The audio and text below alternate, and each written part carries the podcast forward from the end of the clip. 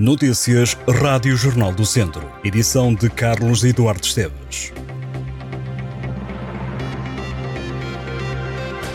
Furtos em três habitações no distrito de Viseu em maio do ano passado culminou numa mega operação que já fez 15 detidos e 11 pessoas constituídas arguídas no Porto. A investigação começou em Viseu, mas depois de várias diligências, a GNR percebeu que se tratava de práticas que ocorriam em vários pontos do país, sobretudo nas zonas centro e norte. Além de casas, os suspeitos, que residem na área do Grande Porto, furtaram estabelecimentos comerciais. Esta manhã a GNR desenvolveu uma operação para dar cumprimento a 14 mandados de detenção e foram efetuados 13. Os suspeitos roubavam sobretudo material com valor fácil de dissimular, como roupa, sapatilhas, telemóveis, relógios, colunas de som e outros eletrodomésticos. Também roubavam alimentos com elevado valor. Na posse dos artigos roubados, o grupo tinha elementos que recepcionavam os mesmos e tentavam introduzi-los no mercado. Feirantes e empresários que fazem a Feira de São Mateus em Viseu estão descontentes com as novas regras de pagamento no recinto impostas pela organização para este ano e ponderam avançar com demonstrações de desagrado se não for encontrada uma solução. A Visiomarca diz estar atenta às reivindicações, mas lembra que os tempos estão a mudar e que a feira tem que caminhar no sentido da transição digital. Na edição deste ano, que começa a 10 de agosto, é obrigatório que todos os operadores da Feira de São Mateus utilizem o sistema operativo cashless, ou seja, pagamentos feitos sem dinheiro ou com cartão de débito e crédito. As vendas deverão ser registadas num sistema, sendo que, de acordo com o que está inscrito no regulamento, é vedada a realização de qualquer transação de outra forma. O regulamento impõe também que 5% de todas as operações, incluindo realizadas em numerário, revertem para a organização. Ora, para os feirantes, esta obrigação não faz sentido, havendo quem equacione a legalidade da medida.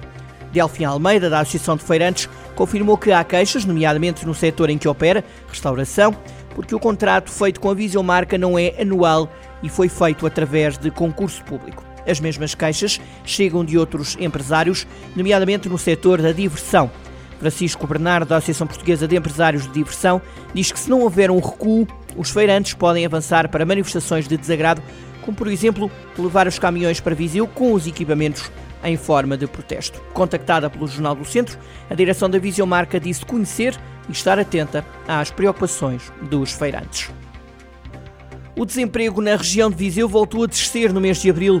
A taxa ronda agora os 3,22%, tendo em conta a população dos conselhos. No último mês estavam inscritos no Instituto do Emprego e Formação Profissional um total de 11.485 desempregados, menos 4,41% em comparação com o período homólogo de 2022, em que estavam inscritos 12.015 desempregados. Há 10 anos, em abril de 2013, eram 26.314 pessoas, uma quebra na ordem dos 56%, embora a população ativa fosse maior do que agora.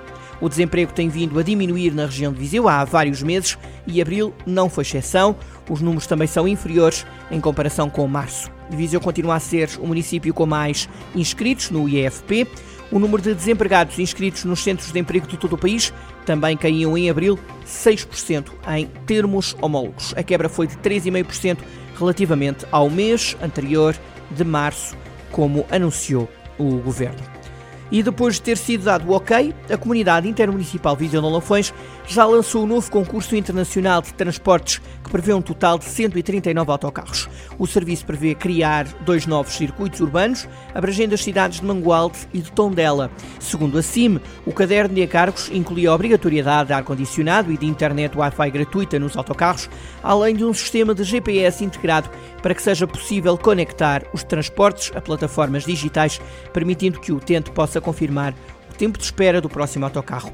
Os novos autocarros deverão ser ainda mais amigos do ambiente, devem apostar numa classe de emissões igual ou inferior em comparação com os antigos autocarros e o concurso público no valor de cerca de 50 milhões de euros quer assegurar o serviço em todo o território durante cinco anos e com um elevado nível de qualidade para os utentes. O presidente da Sim Viseu de Olafões, Fernando Ruas, afirma que com este concurso o objetivo é estimular o uso dos transportes públicos por parte dos habitantes da região de Viseu de Olafões. Já o secretário executivo da Comunidade Intermunicipal, Nuno Martinho, diz que este concurso representa uma verdadeira revolução na forma como os cidadãos de Viseu de Olafões vão olhar para o serviço público de transportes. O novo serviço deverá entrar no terreno no final deste ano ou mais tardar no primeiro trimestre de 2024.